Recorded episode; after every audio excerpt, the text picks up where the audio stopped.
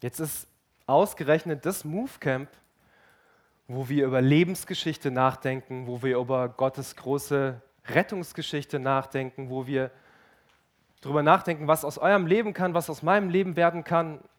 Ausgerechnet dieses Movecamp ist das Movecamp, bei dem diese Krankheiten auftauchen.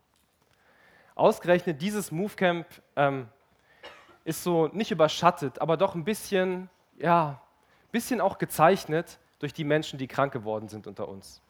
Wisst ihr, was ich glaube? Ich glaube, es ist nicht gut, aber irgendwie passend, dass es ausgerechnet bei diesem Movecamp stattfindet. Denn wenn ihr aus diesem Movecamp rausgegangen wärt, mit diesem Thema im Hinterkopf, was kann aus meinem Leben werden, wie kann Gott mit mir Geschichte schreiben, und ihr hättet so den Eindruck gehabt, dass mit Gott Geschichte schreiben bedeutet, es geht immer alles wie geplant, dann wärt ihr mit einem völlig falschen Eindruck aus diesem Movecamp rausgegangen. Wenn ihr aber aus diesem Movecamp rausgeht und habt immer noch das Thema im Hinterkopf, wie kann ich mit meinem Gott Geschichte schreiben und denkt gleichzeitig daran, dass hier einiges anders gelaufen ist, als wir uns das gewünscht haben, dann gratuliere ich euch von Herzen. Dann habt ihr hier das normale Leben mit Gott kennengelernt. Wenn ihr in eurem Leben mal merkt, dass es völlig anders läuft als geplant und wenn ihr merkt, das Leben mit Gott fühlt sich nicht stark an, fühlt sich nicht nach Licht an, sondern nach Dunkelheit und nach Schwäche, dann empfehle ich euch ein Kapitel aus der Bibel, das gehört mit zu den Lieblingskapiteln für mich persönlich und das ist 2. Korinther 12.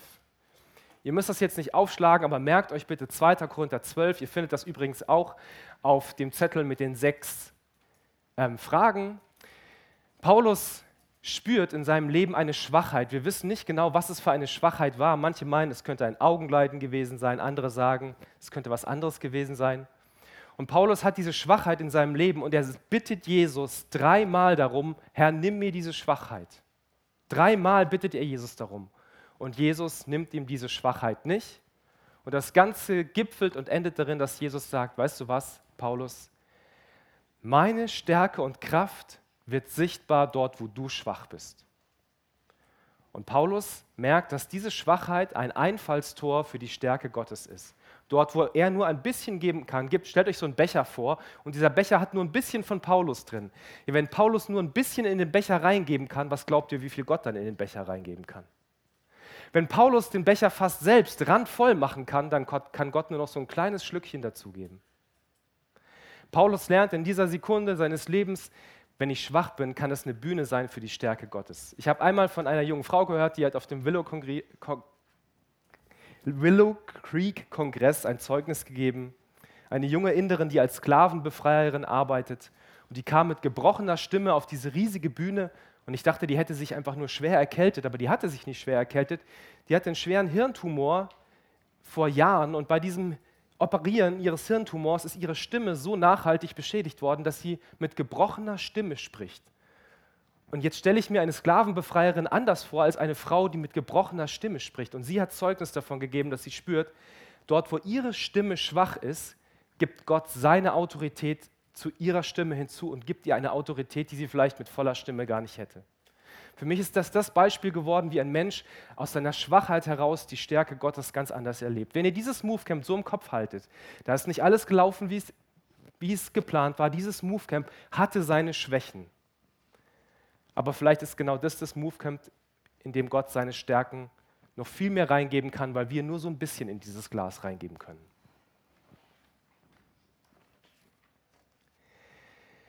Zur Predigt heute muss ich euch erstmal von Herzen Danke sagen. Ich habe die Predigt geschrieben und ich habe sie erst gestern oder vorgestern verstanden. Und ich habe sie nur durch euch verstanden. Ich glaube, ich hatte meine Predigt selber noch gar nicht verstanden und die ganzen letzten Tage, wo ich übers Camp gelaufen bin und wo ich euch gehört habe und erlebt habe, ist plötzlich ein Gedanke in meinen Kopf gekommen und ich habe plötzlich angefangen, die Predigt zu verstehen, ähm, die ich selber geschrieben habe. Vielen Dank, dass ihr mir geholfen habt, meine eigene Predigt zu verstehen. Und ich möchte euch erklären, warum das der Fall ist. Wenn ich wenn ich in eurer Mitte bin, wenn ich mit euch im Gespräch bin, wenn ich einfach nur über diesen Platz laufe und euch, euch ansehe, dann springt mich immer wieder ein Thema an. Ein einziges Thema. Da sind auch noch andere, aber ein Thema springt mich immer wieder an und das ist dieses Thema Beziehung. Dieses Thema Beziehung ist ein riesiges Wort, da kann man so viel reinpacken. Wir meinen auch in unserem Sprachgebrauch unterschiedliches damit, wenn wir sagen Beziehung. Wenn wir sagen, wir haben mit einem Menschen eine Beziehung, dann kann es heißen, wir sind mit dem befreundet. Das ist unsere Freundin. Das ist derjenige, so haben wir das früher gesagt, mit dem wir gehen. Damit, das könnt ihr meinen, wenn ihr sagt, eine Beziehung haben.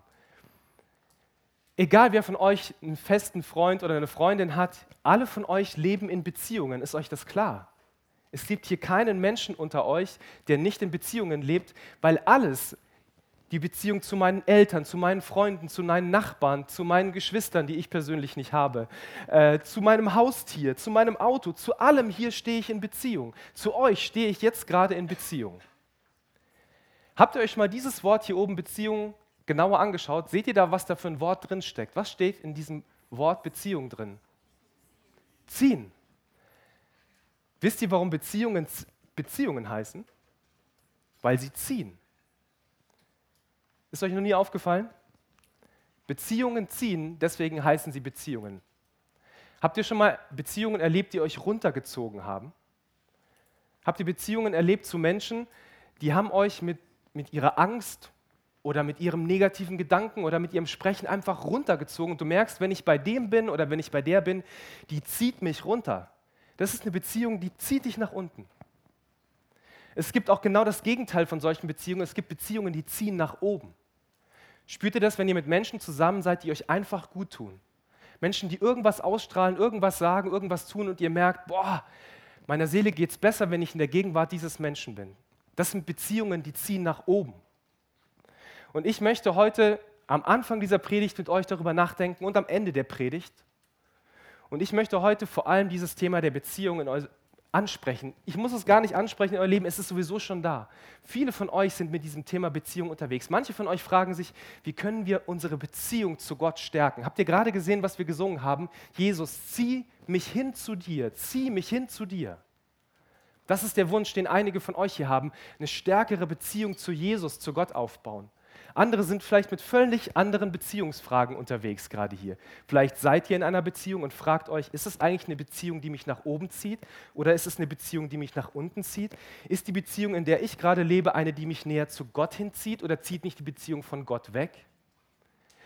Oder ihr sagt, ich habe keine Beziehung und ich wünsche mir so sehr eine Beziehung. Mein Inneres ist voll ausgerichtet auf Beziehung, aber da ist niemand, zu dem ich die Beziehung aufbauen kann, die ich möchte. Ich möchte euch heute auf diese unsichtbaren Gummibänder hinweisen, diese unsichtbaren Gummibänder, die hier alle zwischen uns gespannt sind. Wir leben alle in Beziehungen und wir werden von Beziehungen hierhin gezogen, dorthin gezogen, nach vorne gezogen, zurückgezogen. Jeder, der irgendwas in dein Leben hineinspricht, zieht an diesem Gummiband deines Herzens und er zieht dich entweder in eine gute oder in eine schlechte Richtung.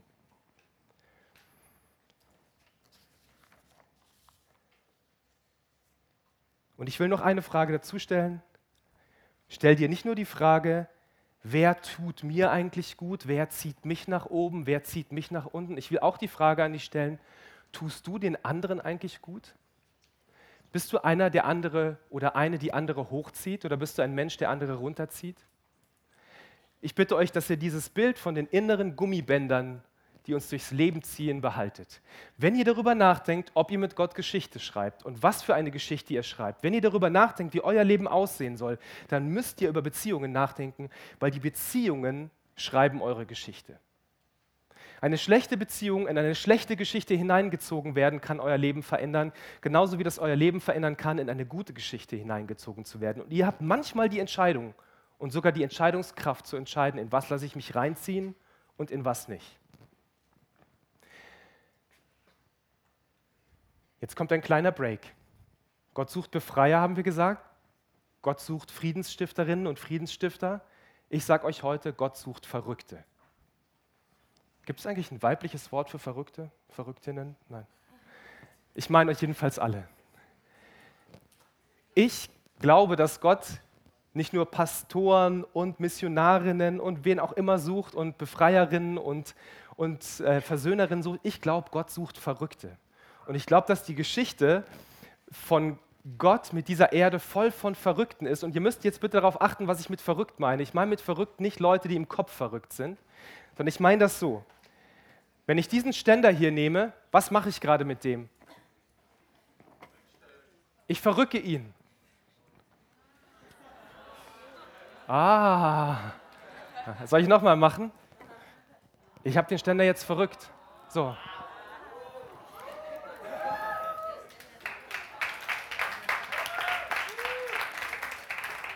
Wenn das der normale Weg ist, auf dem alle gehen, alle Ständer dieser Welt, alle Noten dieser, Notenständer dieser Welt sind auf diesem Weg und das ist normal.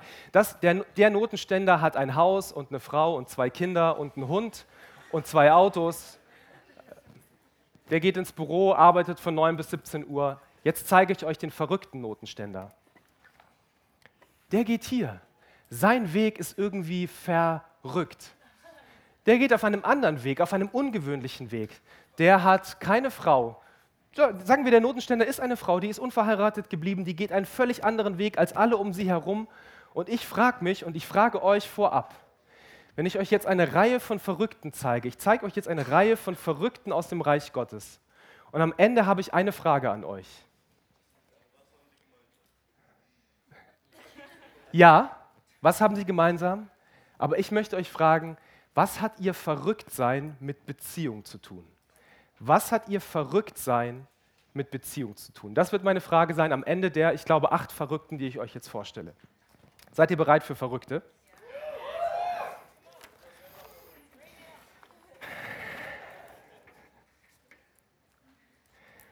Ich möchte euch von einem Verrückten erzählen. Ihr seht es immer nur in ganz kleinen Bildern.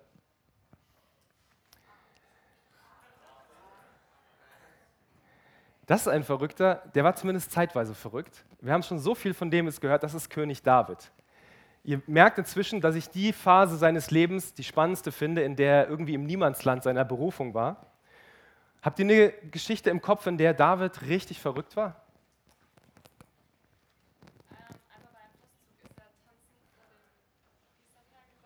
Richtig, als die Lade Gottes in die Stadt gezogen wurde, habe ich gar nicht dran gedacht. Da heißt es so ungefähr, David hat getanzt, dass die Fetzen flogen. Ja? Und seine Frau, das ist so wie bei, das ist das Thema Lobpreis. David war im Lobpreis und dann guckt seine Frau so aus dem Fenster und sagt, oh, lächerlich der macht sich lächerlich vor seinen, vor seinen Knechten und Mägden. Dabei ist er gerade befreit worden durch Lobpreis. Ich habe der Band gesagt, die sind Befreier, ja, die befreien mich aus meinen Gedanken. Und David ist gerade der befreite Verrückte, der vor der Lade Gottes hertanzt und seine Frau sagt, oh, so wie wenn du dich beim Lobpreis so ans Fenster setzt und sagst, was, was springt hier alle so rum? Das war schon David. Dankeschön, da habe ich gar nicht dran gedacht. David war nochmal verrückt. Habt ihr noch eine andere Situation im Kopf, wo David verrückt war? Ja, stimmt. Das war eine verrückte Entscheidung zumindest. Ich, ich lese euch mal eine andere Geschichte vor. So ist es. Er ist auf der Flucht. Er sucht Schutz bei einem anderen König. Hey, stellt euch mal vor, ähm, warte mal, jetzt muss, darf ich nichts. Lewandowski ist noch bei Bayern, oder? Ja, ja okay. Ja. Stellt euch mal vor, Lewandowski wäre auf der Flucht und würde bei Dortmund Zuflucht suchen. Ja? Und würde dort ins Trainingslager reingehen und sagen, kann ich ein bisschen bei euch mittrainieren? Was würden die Jungs von Dortmund zu Lucien Favre sagen? Das ist, der, das ist der, Trainer von, von, Dortmund. Was würden die Spieler von Dortmund zum Trainer von Dortmund sagen, wenn Lewandowski dort auftaucht und sagt, kann ich bei euch mittrainieren? Ey, das ist unser größter Konkurrent. Der kann, doch nicht, der kann doch nicht bei uns trainieren. Der ist von Bayern. Du kannst ihn doch nicht einfach trainieren. Das ist unser größter Konkurrent. Genauso geht es David. David, habe ich euch doch schon gesagt, der war gesalbt, der war schon zum König bestimmt. Der taucht an einem anderen Königshof, bei einer anderen Mannschaft auf und sagt, kann ich bei euch Zuflucht haben? Der andere König checkt gar nicht, was das Problem ist. Dann sagen seine Berater zu ihm, hör mal, weißt du eigentlich was? Dieser Typ, dem du gerade Schutz gewährst, der wird mal ein Konkurrent von dir sein. Der wird später mal gegen dich kämpfen. Bist du dir ganz sicher, dass du einen Konkurrenten hier Schutz gewähren willst. Und David merkt plötzlich, in was für ein Problem er ist, denn wenn dieser König schnell schaltet, dann hat er jetzt die Chance, einen zukünftigen Konkurrenten auszuschalten. Und was macht David? Ich lese es euch vor. Und David stellte sich vor ihnen wahnsinnig und tobte unter ihren Händen und rannte gegen die Pforte des Tores und ließ seinen Speichel in seinen Bart fließen.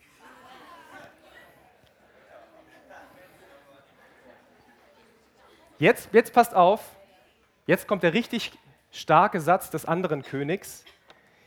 Jetzt kommt der richtig starke Satz des anderen Königs, der sagt, ihr seht ja, dass der Mann wahnsinnig ist. Warum bringt ihr ihn zu mir? Habe ich zu wenig Wahnsinnige, dass ihr diesen herbrachtet, bei mir zu toben? Er sagt, ich habe schon so viel Wahnsinnige hier am Hof, ich brauche nicht noch einen dazu, weg mit dem. Und das war die Rettung Davids. Er hat sich wahnsinnig gestellt. für mich ein kleiner Hinweis darauf, dass es auch verrückte Phasen in meiner Geschichte mit Gott geben kann. Ich gebe euch den nächsten Verrückten, das ist Hesekiel.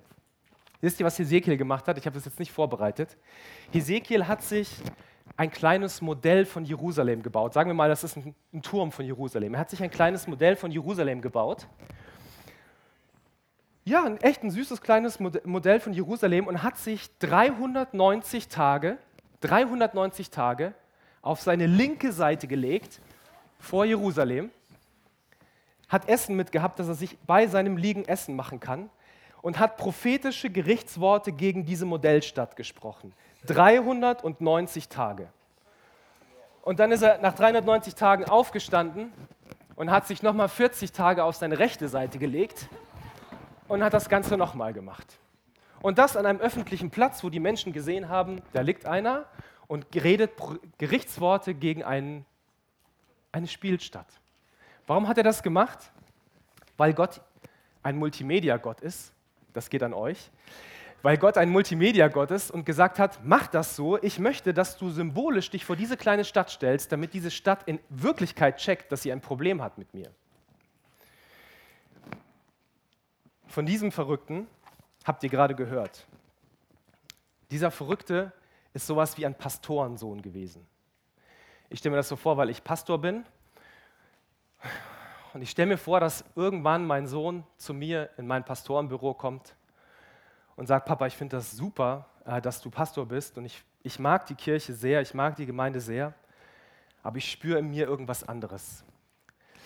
Ich werde Gott im Wald begegnen. Ich ziehe mit 12, 13, 14, 15 Jahren in den Wald und ich werde dort im Wald meine Jugend verbringen, weil ich weiß, dass in diesem Wald mir irgendwann Gott begegnen wird und diese Gottesbegegnung wird mein Leben verändern und ich werde dann einen Dienst anfangen vom Wald aus und ich werde den Menschen unbequeme Botschaften sagen und ich vertraue darauf, dass die Menschen zu mir kommen werden. Und ich würde sagen, ähm, mein Sohn, du bist der größte Seelsorgefall, den ich in meiner Gemeindekarriere bisher erlebt habe. Und ich würde versuchen, ihn davon abzubringen, aber genau das ist das, was Zacharias vielleicht mit seinem Sohn Johannes, dem Täufer, erlebt hat. Zacharias war Priester im Tempel in Jerusalem. Das war eine Ehre, Priester im Tempel in Jerusalem sein zu dürfen. Und irgendwann entwickelt es sich bei seinem Sohn, dass er sagt, weißt du was, Papa, Zacharias, ich gehe in die Wüste. Tempel ist super, ich gehe in die Wüste. Ich gehe zu den wilden Tieren. Ich ziehe mir einen Kamelhaarmantel an. Ich ernähre mich von Honig und von Heuschrecken und ich werde in der Wüste meine Jugend verbringen und dann passiert es, dass Gott ihm in der Wüste begegnet und er fängt an zu predigen und das, was alles von uns auf den Kopf stellt, wir denken immer, wir müssen unsere Gemeinden so attraktiv machen, dass die Menschen zu uns kommen und wir haben recht damit. Johannes erlebt das Gegenteil. Der geht in die Wüste, in die Einsamkeit und die Menschen strömen zu ihm. Weil sie merken, da ist ein Verrückter, der geht einen verrückten Weg, aber der hat was zu sagen. Dem hat Gott sowas aufs Herz gelegt, dass wir unseren Weg machen vom Tempel über den Jordan in die Wüste, um den zu hören. Ein Verrückter Gottes. Dieser Typ ist wirklich verrückt. Das ist Simeon, der hat vor vielen hundert Jahren gelebt. Und ihr seht dort etwas altertümlich gezeichnet seinen Ort. Wisst ihr, was dieser Typ gemacht hat? Der hat irgendwann in seinem Leben gesagt, ich möchte so für Gott da sein, dass mich nichts mehr ablenkt. Baut mir eine Säule, ich stelle mich auf diese Säule zweimal zwei Meter und ich verbringe den Rest meines Lebens auf dieser Säule. Warum? Um ganz für Gott da zu sein.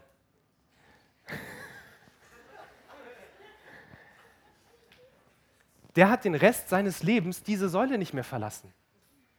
Wir nennen diese Menschen die Säulenheiligen. Die haben sich auf die Säule gestellt und haben gesagt, Gott, ich bin ganz für dich da, ich mache mal ernst mit diesen ganzen Sachen und bin wirklich ganz für dich da. Wisst ihr, was die Menschen gemacht haben? Der damalige Kaiser ist zu diesem Säulenheiligen gekommen, um ihn um Rat zu fragen. Weil die Menschen gespürt haben, so ein verrückter Gottes, der hat was zu sagen und was zu geben, was andere mir nicht geben können. Und so heißt es, ihr müsst das mal in Wikipedia nachschauen, heißt es, dass dieser Säulenheilige, der sich nicht mehr weggerückt hat über Jahrzehnte, einen großen Einfluss auf Gesellschaft und Politik genommen hat. Warum? Weil die Menschen zu ihm geströmt sind und gemerkt haben, der hat uns was zu geben, was uns andere nicht geben können. Ist das ein Verrückter?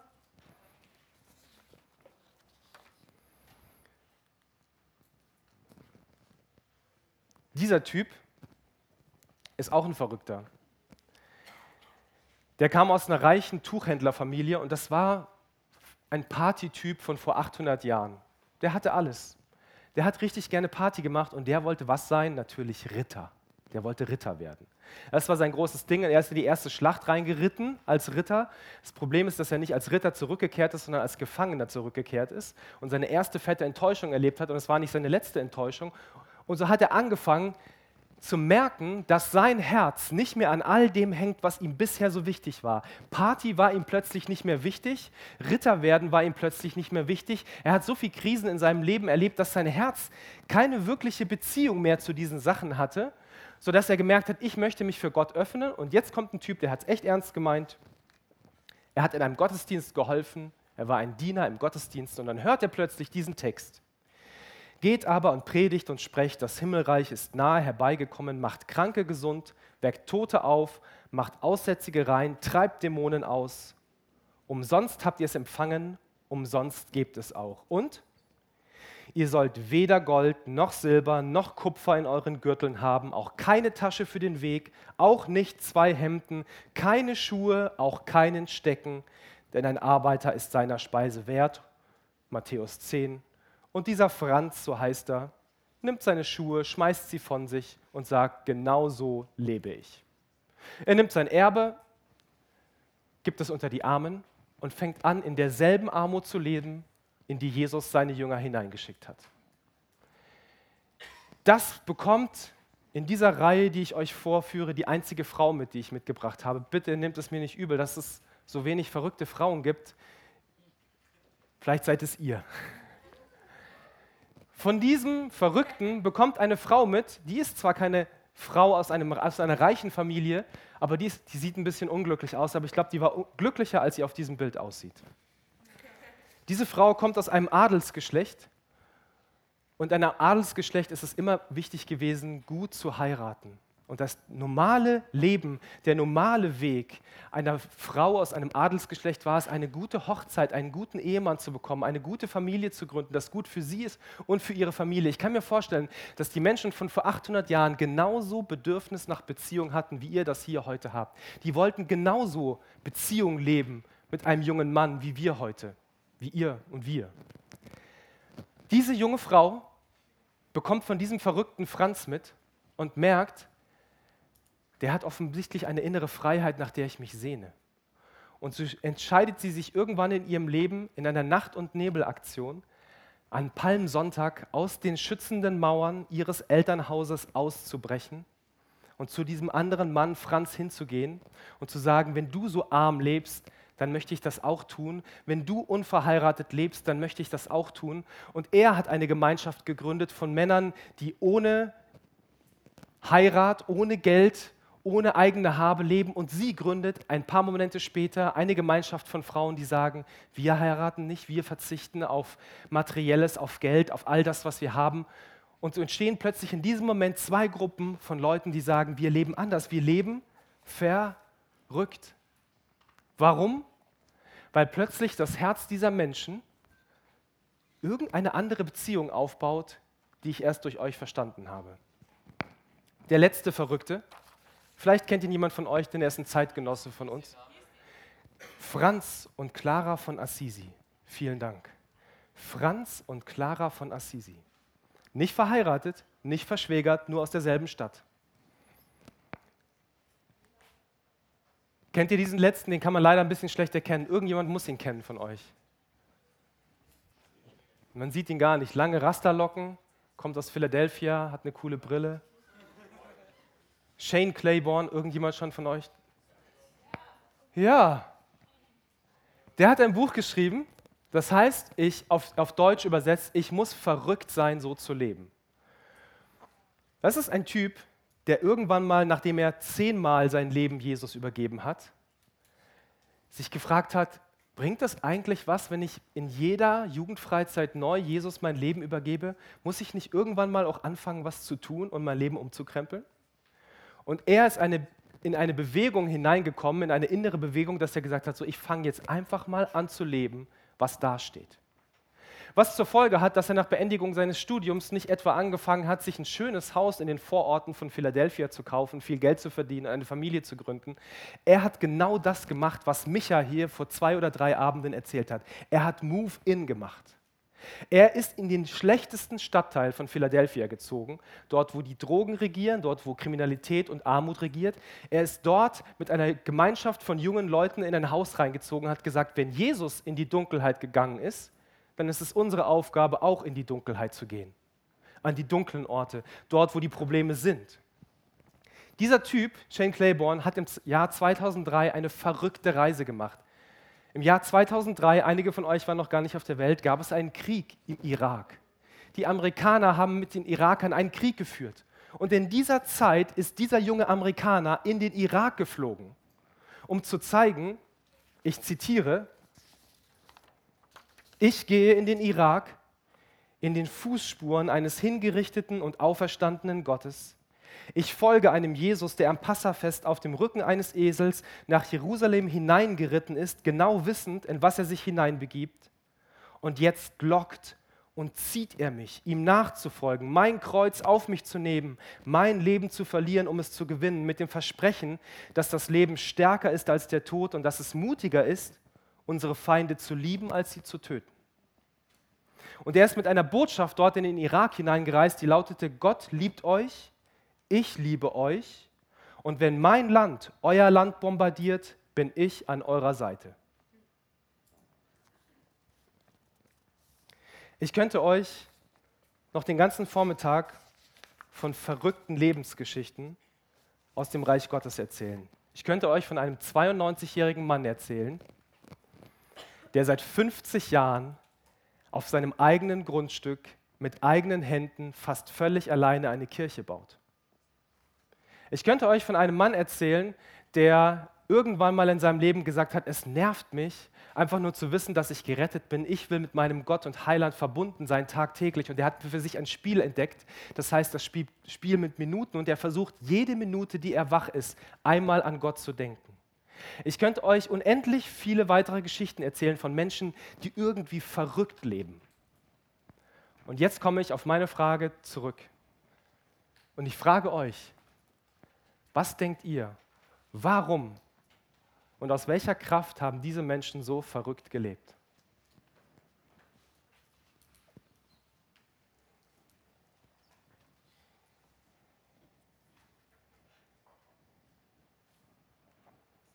Warum haben diese Menschen so verrückt gelebt?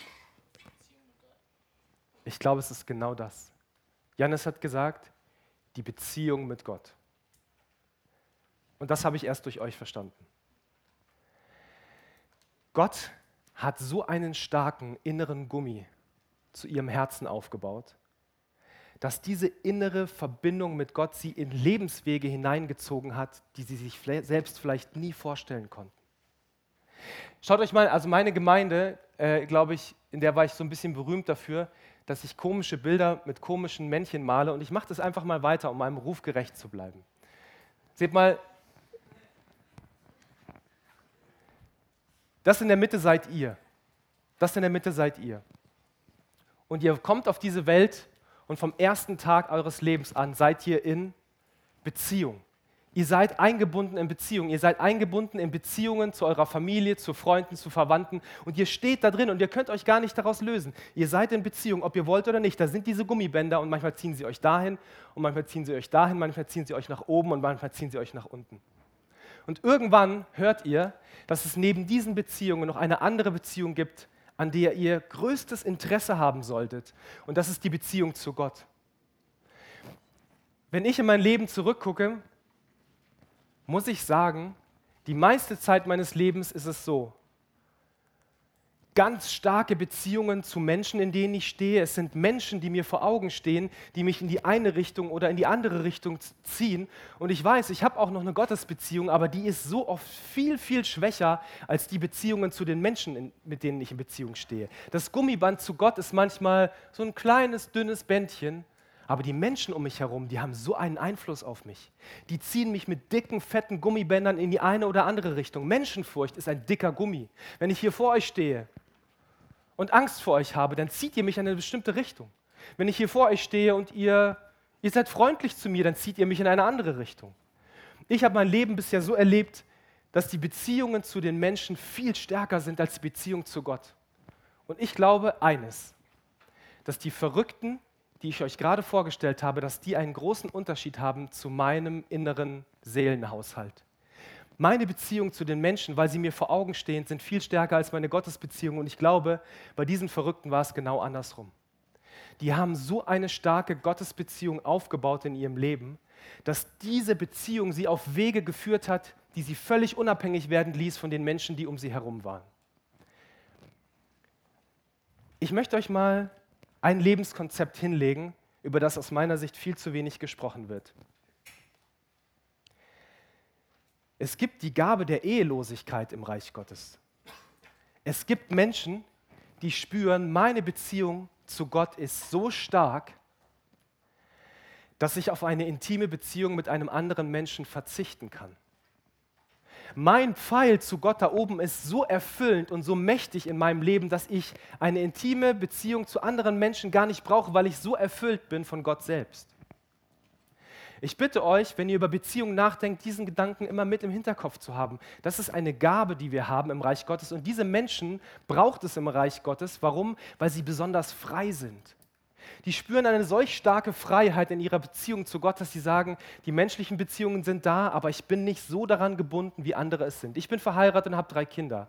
Wenn ich hier auf dem Movecamp umhergelaufen bin und meine Familie war noch da, dann habt ihr an mir gezogen, aber die haben auch an mir gezogen. Menschen, die alleine unterwegs sind, nur mit Gott, die das können, die sind so frei für die verschiedensten Beziehungen.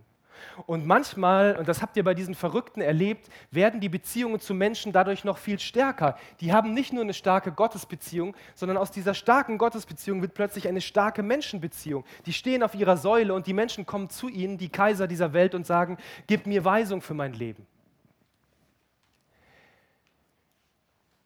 Ich bitte euch, dass ihr dieses Thema der Beziehungen mit in eure Überlegungen jetzt nach dieser Predigt nehmt. Ihr steht alle in Beziehungen. Und ich bitte euch darüber nachzudenken, welche Beziehungen in eurem Leben euch gut tun, welche Beziehungen euch nach unten ziehen und welche euch nach oben ziehen. Und wenn ihr nur eine Botschaft aus diesem Move Camp mitnehmt, dann die Bitte von mir an euch, dass ihr alles tut, um eure Gottesbeziehung, diesen Pfeil nach oben so stark wie möglich zu machen, wie es geht. Ich werde morgen in meiner Predigt mein persönliches Mittel euch mitteilen, wie ich versuche, diese Beziehung zu Gott so stark wie möglich zu machen. Weil in dieser Beziehung, in diesem Pfeil, der nach oben geht, liegt das Geheimnis und der Schlüssel darin, dass ihr mit Gott Geschichte schreibt. Dass ihr euch nicht nur von Menschen hierhin oder dorthin ziehen lasst, sondern dass eure innere Verbindung mit Gott so stark ist, dass sie euch hierhin oder dorthin zieht. Vielleicht auf einen verrückten Weg.